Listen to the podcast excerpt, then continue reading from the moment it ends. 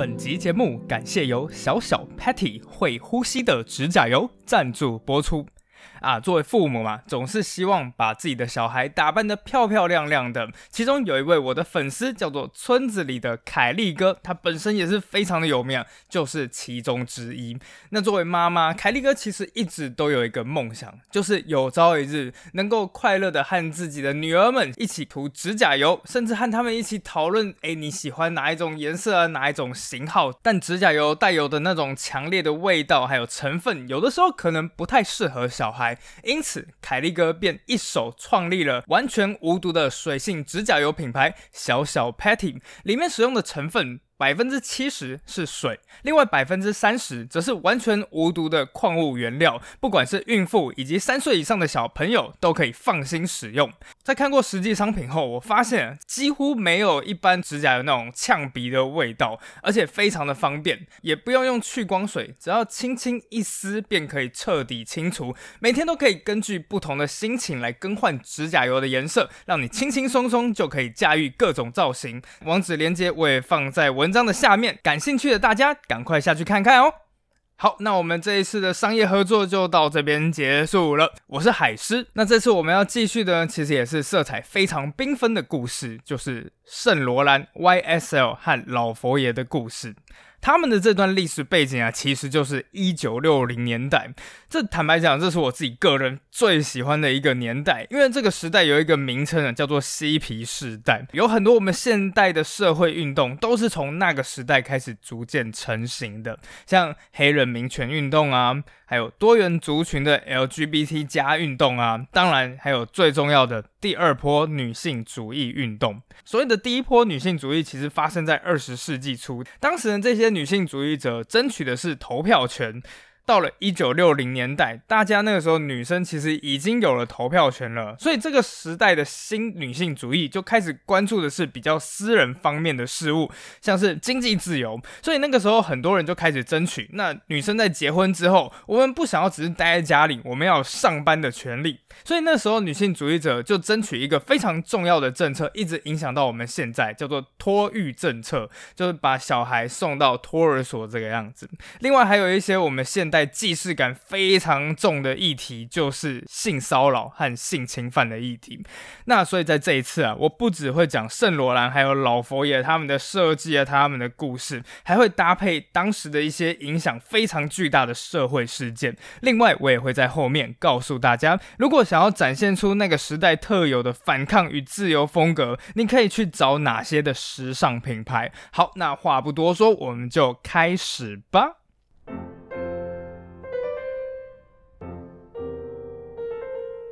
上次我们说到一九五四年，当时的老佛爷才二十一岁，还有圣罗兰当时才十八岁，他们同时呢就拿到了一个服装设计的大奖。不过在之后，两个人的职业起步却差得非常大。首先，我们先讲老佛爷，他那时候就进了一个不是很有名的品牌去当学徒。我原本是蛮想要讲这个品牌名字的，因为他毕竟在台北的贝拉维塔贵妇百货里面还是有专柜。但是尴尬的点是，后来我看了一下老佛爷的传记，发觉他好像没有特别喜欢这个品牌，所以就算了，我们不要去得罪别人这样。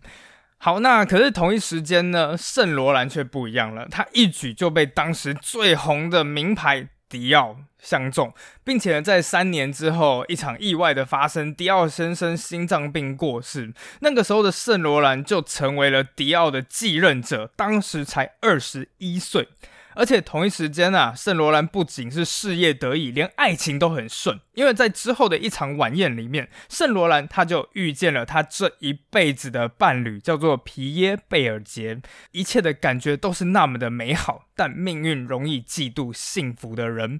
当时的圣罗兰在天堂里，他哪想得到，他的好日子才过短短两年，一个位于远端的战鼓声，就让他整个从云端瞬间跌落了地狱。原来啊，在这几年，法国的日子其实并不好过。这个时候呢，许多他过去的殖民地开始纷纷的寻求独立。而这时，圣罗兰出生的地方北非的一个叫做阿尔及利亚，他也开始了追求独立的运动。但面对阿尔及利亚的人诉求，法国政府的回答却简单粗暴。强硬的拒绝。法国和阿尔及利亚决定兵戎相见。终于在一九六零年，正在迪奥工作的圣罗兰突然间收到一纸政府命令。圣罗兰一打开信封，哇，那是一张征召令，他被征召入伍了。那这个时候就会有人问啦，哎。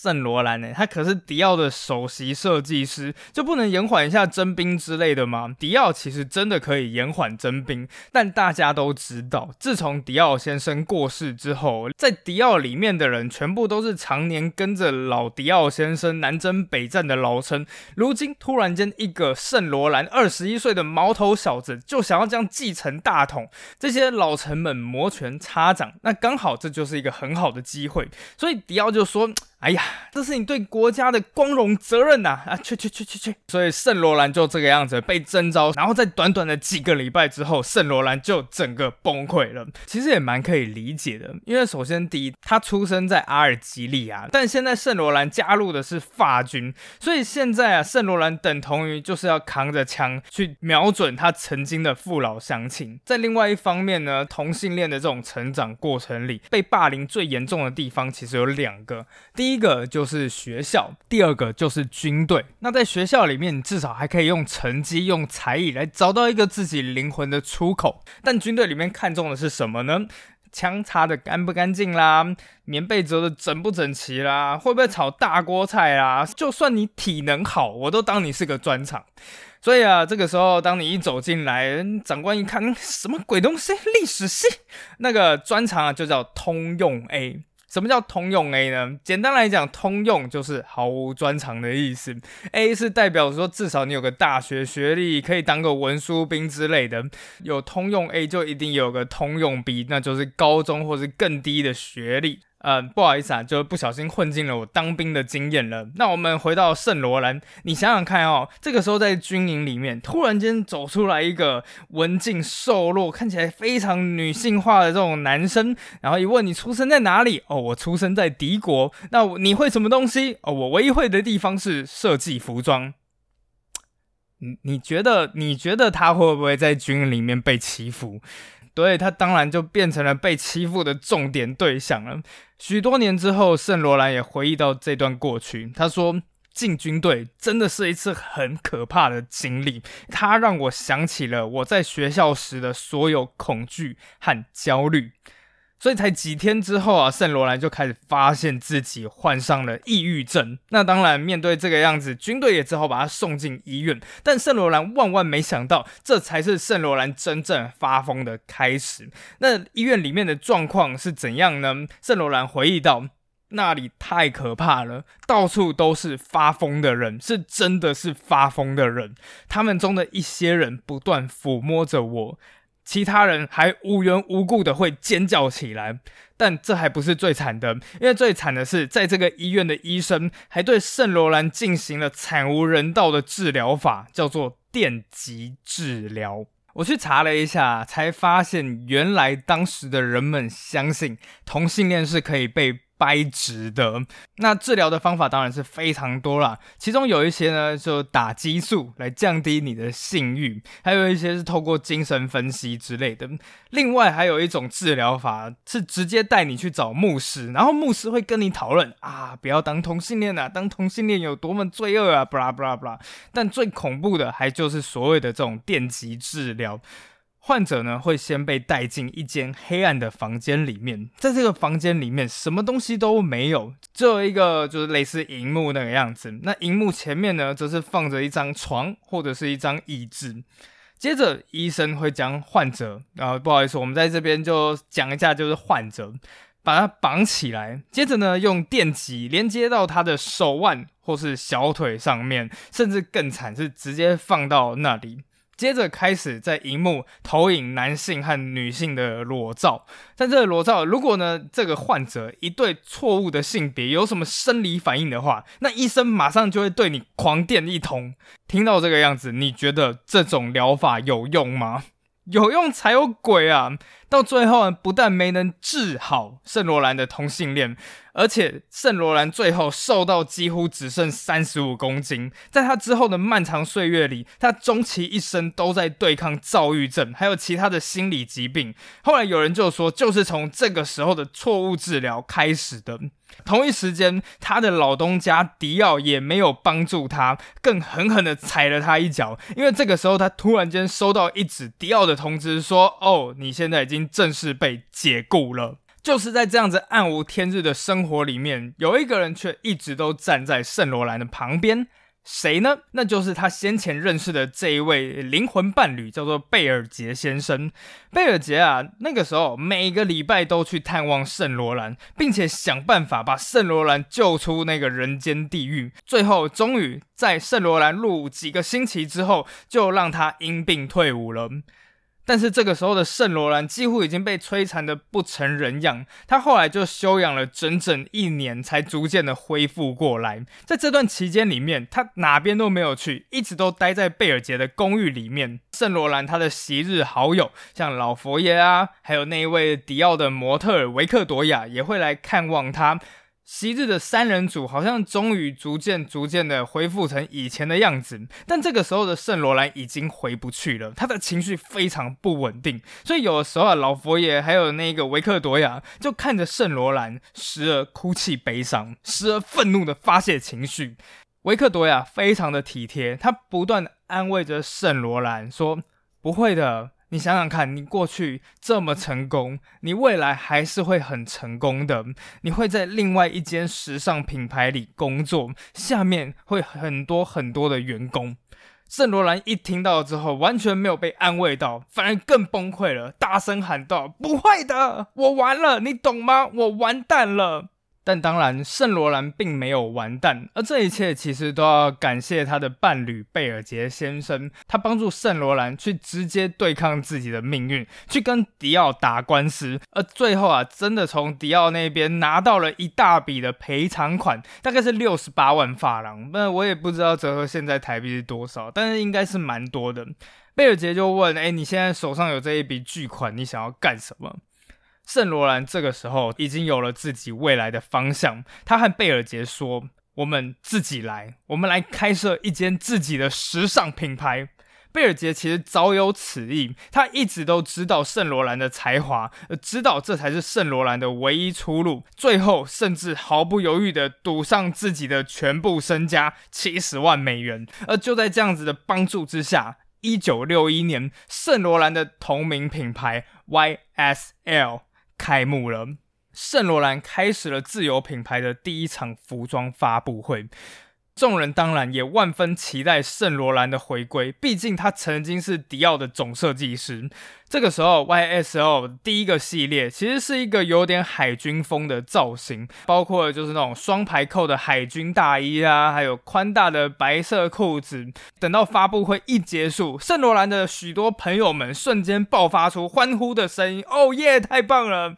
不过几天之后呢，这些朋友一打开报纸杂志，才发现里面的评论让他们大失所望。像《纽约时报》的里面的一个记者就写道。整个发布会其实给人一种虎头蛇尾的感觉。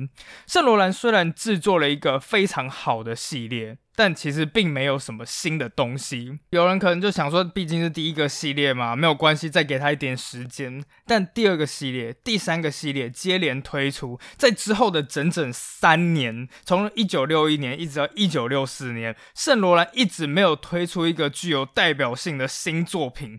这个时候，圣罗兰已经在极度的焦虑之中，他咬着指甲，不断的大喊说：“我要新的东西，到底怎么样才是新时代女性的服装？”圣罗兰翻来覆去，最后他终于从书架上看到一本书，那是他妈妈送的现代艺术书籍。最后映入眼帘的就是一个艺术家，叫做蒙德里安。对，就是那一个把红色。蓝色、黄色这种颜色放在黑色方格里面的那个现代艺术家，这个时候突然间灵光一闪，噗，让圣罗兰一拍大腿，就是这个东西。终于在一九六五年，圣罗兰推出了他彻底翻红的第一个系列——蒙德里安系列。在先前啊，当时女生的服装必须要有腰身啊、蓬蓬裙的那个样子，但圣罗兰后来完全改变了这样子的风格，他直接就推出了一个完全没有腰身、版型剪裁是很利落的短裙洋装。那洋装上面呢，就是蒙德里安最有名的红、蓝、黄色块。这个系列一推出，终于让圣罗兰获得了他所渴望的巨大成功。媒体疯狂的称赞这个洋装上面简洁的黑色线条，还有它里面各种的鲜艳色彩。他们说，这种时尚无疑会在明天就出现在大街小巷上，因为这一款衣服适合所有的年龄、风格还有场合。当时的媒体甚至用一个简单的字来形容这款洋装的诞生，叫做 “revolution” 革命。不过呢，这一切只是才刚开始，因为在当时一九六五年呢，第二波的女性主义浪潮已经开始。圣罗兰非常的敏锐，非常的纤细，他自然也关注到了整个社会的脉动。因此，就在一年之后，圣罗兰推出了他这一辈子最重要的代表作《Less Smoking》吸烟装。吸烟装什么呢？简单来讲，less smoking 吸烟装其实就是女生版的燕尾服，它有非常非常明显的腰身。之所以会设计出这一款专门给女生穿的燕尾服，根据他的说法，其实是因为他小时候看过一位非常美丽的德国女演员，叫做马琳戴德利 （Marina Dietrich）。这位女演员长得非常的美丽，但她做了一件非常叛逆的事情，就是在一九二零年代那个古早的年代，就胆敢穿上一整套的男性西装。照理说来啦，在一九二零年代的这种标准来看，这应该算是大逆不道吧。但万万没想到的事情是，大家一看到这个女演员穿着一身男性西装之后，她突然间发现一种，哇！他们从来没有看过比这个更性感的穿着，对，就是这样子的性感和叛逆吸引了圣罗兰，也因此设计出了这一款女用版的燕尾服。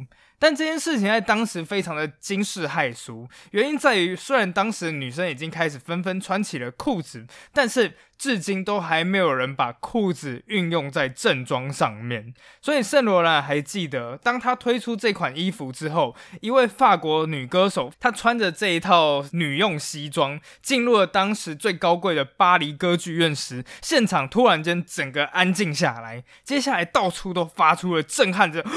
的声音，还有各种咆哮和不满的声音。但女用燕尾服的概念其实非常的简单。在日后的访问里面，人人问圣罗兰说：“你为什么想要去设计出这一款女用的燕尾服？”圣罗兰说。因为我身为设计师的小小义务，就是要创作出反映我们整个时代的衣服。长久以来，我一直希望为女性服务，我想陪伴她们一起进行这场自从上个世纪以来就一直持续的伟大解放运动。就是他们要透过这样子的服装来昭告天下，我可以穿上任何我想穿的衣服。也难怪日后有人说，香奈儿给了女性自由，圣罗兰给了女性勇气。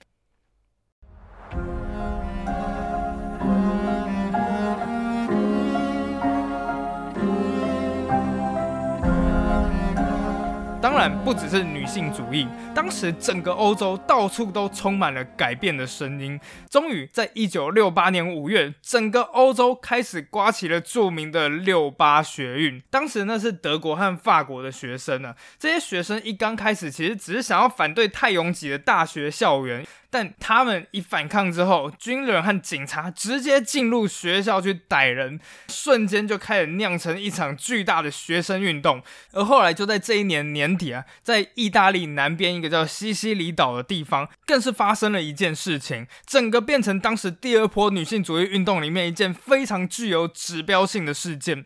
这起事件的女主角是当时才年仅二十岁的，叫做弗兰卡·菲奥拉。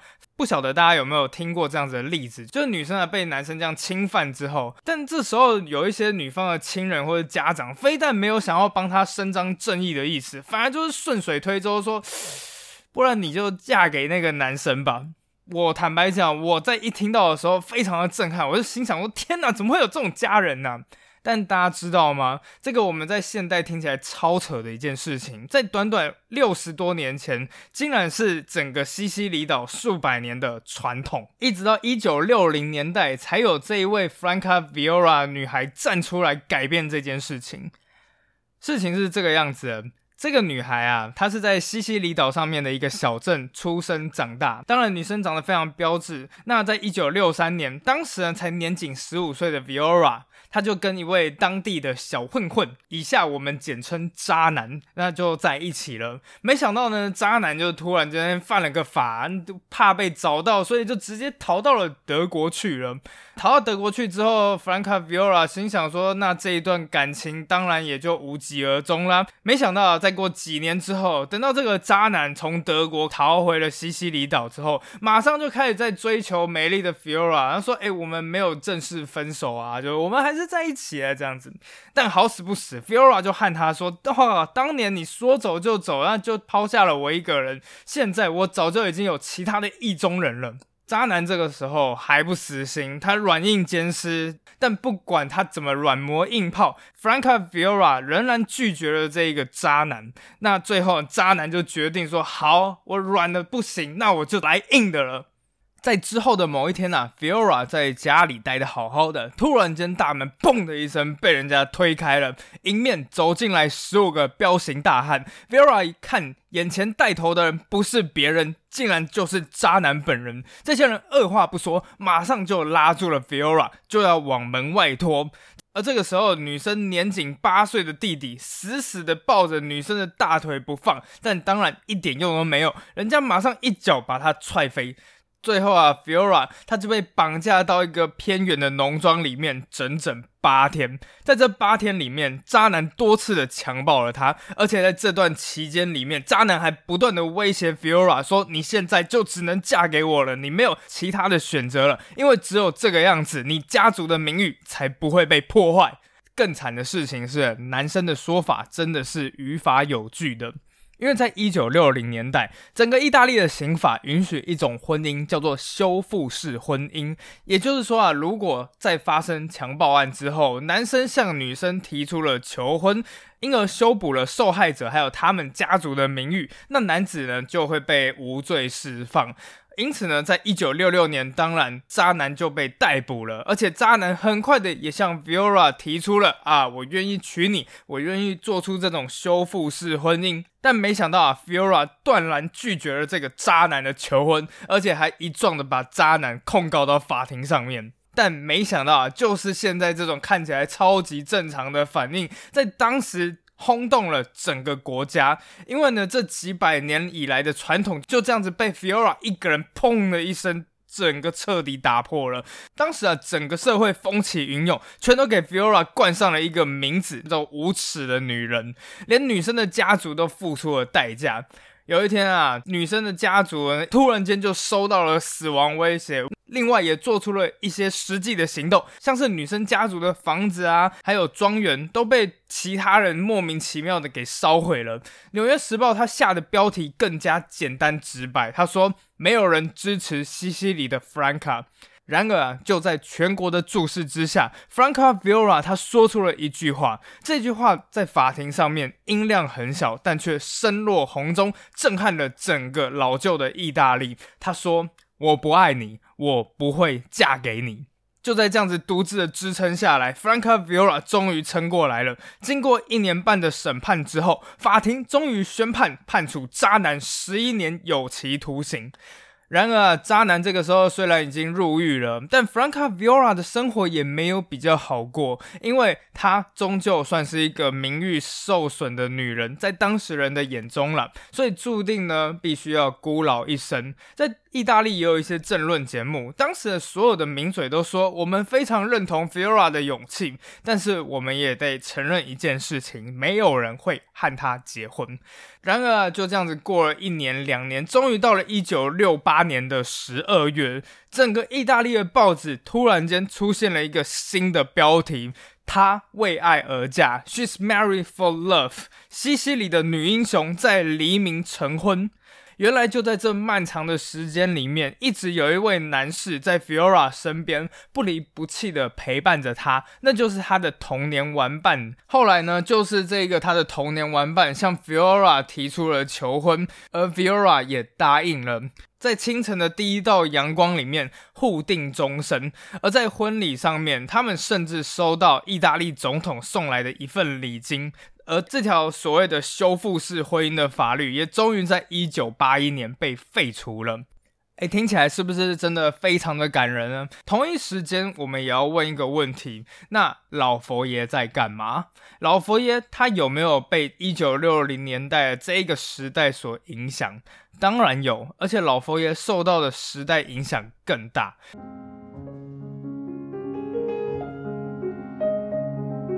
其实我发现每一个成功人士真的都有一些特点，他们通常都搭上了某一些时代潮流。那这些时代潮流要怎么抓住呢？就靠的是深刻的洞察力。老佛爷其实就是有这样子深刻的洞察力。上次我们说到嘛，老佛爷的起点其实跟圣罗兰相比就比较平淡无奇，接连就是进了几个不是那么有名的品牌。那照道理来讲，如果自己就是一直处于这种不上不下的位置，看着自己的朋友一路直上云霄，你当然就会很焦虑。但老佛爷并没有，他就是在专注自己的事情。每天早上啊，老佛爷第一件事情就是到书店里面买书，而且他买书非常大量，常常一买就是十几本。接下来到巴黎那间最有名的咖啡厅里面，就是花神咖啡馆，看书和看人群。从人群的这种脚步，从人群的穿着，老佛爷就可以看得出来，人们现在流行什么，还有渴望什么。他看着人群上面五彩缤纷的服装以及首饰，炙热的红，温暖的黄，还有当然最高贵又最神秘的颜色。紫色，那当然啦，紫色有很多不同的，其中在巴黎最具有代表性的，就是风靡整个十九世纪法国的一个叫做泰尔紫的东西。这种颜色其实介于紫色还有一点酒红色之间。非常的高雅，但造价也极为昂贵。这种颜色当时只有现在以色列左右的那个地方叫做腓尼基人，他为了制作一公克这种颜色的染料，就得用上将近一万颗一种叫做古罗的罗贝。后来呢，这种颜色当然就成为了名副其实的帝王之色。后来到了十九世纪以后，人们终于能够用人工的方式来合成出这种颜色，人们疯狂的迷恋这种华丽的色彩。说这种颜色丰厚、纯粹，无论女士的眼神如何昏沉，它都能借给你光华，增添你的风采。而且这种颜色还适合出现在人们的所有地方，它能够攀住人们的双唇，能亲吻他们的玉手，能在他们的耳边呢喃。哦，真是幸运而受到眷顾的颜色。那这种颜色我们到底要去哪边看呢？没错，就是小小 Patty 里面有一款指甲油，就非常接近这种颜色，而且名字还非常的应景，就叫做巴黎舞会。这款指甲油是酒红色的，但是又带有一点紫色，神秘而高贵。不管你是想要在办公室里面展现你的专业与自信，或者是在夜晚的舞会里面迷倒众人，甚至只是日常常的穿搭，只要插上了这一款王室之色，就能够为你带来一种精致的质感。那当然了，小小 Patty 还有许多不同的颜色，像是仿佛把整片星空凝结在指甲上的璀璨鎏金。清水模般典雅的雨日秘境，还有仿佛是早上六点的阳光洒在一片雪白沙滩上的颜色，名字就叫粉红沙滩。那有兴趣的大家，连接在下面，不妨去看看吧。好，我们回到老佛爷身上。果然呢，在经过长期深刻的观察下来，老佛爷开始发现了一个新的时尚脉动。他精准的看到定制服装已经死亡了，在未来会是另一种服装的天下，那叫做成衣。对，就是我们去一间服饰店，然后我们看 S 号、M 号、L 号的这种成衣。这个其实是在一九六零年代才开始的。老佛爷他开始发现，大家其实已经不再喜欢高级定制的衣服了。高级时装的前提是要去纠正女性，当然也有男性的轮廓。首先啊，就是腰要很细很细，所以要使劲的用束腰，臀部要翘，所以在屁股的地方要垫高。那当然，男性也是一样的，男性的肩膀要宽厚，所以会加上垫肩，也会给你一些腰身之类的。可是问题是，这一种服装在一九六零年代就已经不流行了。此时的老佛爷他终于找到了自己的方向，他要找的奢侈品牌就是要设计成衣的。他找到了吗？他还真的找到了这个牌子，这个牌子就是我们现在非常熟知的 Chloe。这个牌子是在一九五零年代一位贵妇在自己家里面创立的。这个牌子呢，跟当时所有的时尚品牌都不一样，它完全就是不瞄准定制服装。他觉得说定制服装的未来已经死亡了，他瞄准的就是成衣市场。所以到了一九六零年代，Chloe 已经成为了当时精品成衣的一个指标品牌。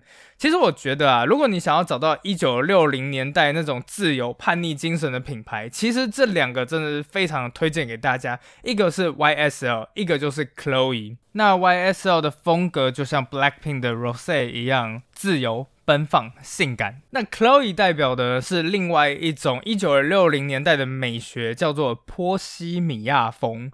对，就是热情奔放的大胆印花，色彩缤纷的颜色，还有飘逸的洋装。一直到现在这一个时代里面，如果你去打开 Chloe 的官网，你还可以看得出来，这个牌子它推出的呢是那种有图腾的半身裙啊，印花的洋装啊，宽版的喇叭牛仔裤。对我居然还看得到喇叭牛仔裤。那当然了，还有 Chloe 最红的包包草编包，这种自然美学其实就是波西米亚风最有特色的代表。那老佛爷一看到就瞄准了这一个品牌，他那时候马上就找到了 Chloe 的两位负责人，告诉他们说：“哎，我就是你们的不二人选。”Chloe 也觉得哎好像不错，就让老佛爷来试试看的。而且后来老佛爷很快就让 Chloe 发现，哇塞，这家伙实在是太好用了。为什么？因为原来一刚开始啊，老佛爷他只是负责设计两件衣服，就是一个系列设计两件。后来他常常一不小心就画了几百张手稿，且非常的。照顾细节，德国人都是细节控。他会告诉你说：“哦，这边我打算用什么布料，创造出什么样的质感。那这边呢，甚至要用什么样的裁缝法。总之，一切都解释的非常清楚。所以原本一刚开始啊，Chloe 有大概十几个设计师。那到最后，老佛爷负责设计的衣服越来越多，最后甚至把其他设计师的工作全部都抢走了。甚至老佛爷就变成了整个 Chloe 唯一的设计者。”老佛爷此时终于逐渐在时尚圈站稳脚跟。一向独来独往的老佛爷也终于在这时找到了他们的朋友们，全部都是在时尚界工作的模特儿或插画家。他们过着一九六零年代那种道地的波西米亚生活，白天就是画画设计，一到了晚上就是穿上最华丽的服装，到地下夜店里面去享受年轻跟律动，跳着当时一个非常流行的舞蹈，叫做 disco。好了，虽然现在听起来 disco 很土，但是在当时啊，可是绝对的潮流尖端。他们用一种当时法国人从来没有想象过的轻盈与自由，跳到最后啊，甚至连巴黎人都停了下来，看着这一群人扭腰摆臀。老佛爷仿佛终于找到了归属感，而就在一九七零年代的某一天，一样是在花神咖啡馆里面，有一个人缓缓推门走了进来。这一个人长得非常的俊美，如梦似幻。他穿着一件水手衬衫，脖子上系着一条蓝色条纹的真丝领结，腿上则穿着奶油色的短裤，手里拿着一本孟德斯鸠的诗集。当时，老佛爷和圣罗兰都没有想到，这个男孩他们的这场相遇，竟会是他们此生最美却也最致命的一刻。那接下来发生什么事情呢？我们就下次再见，拜拜。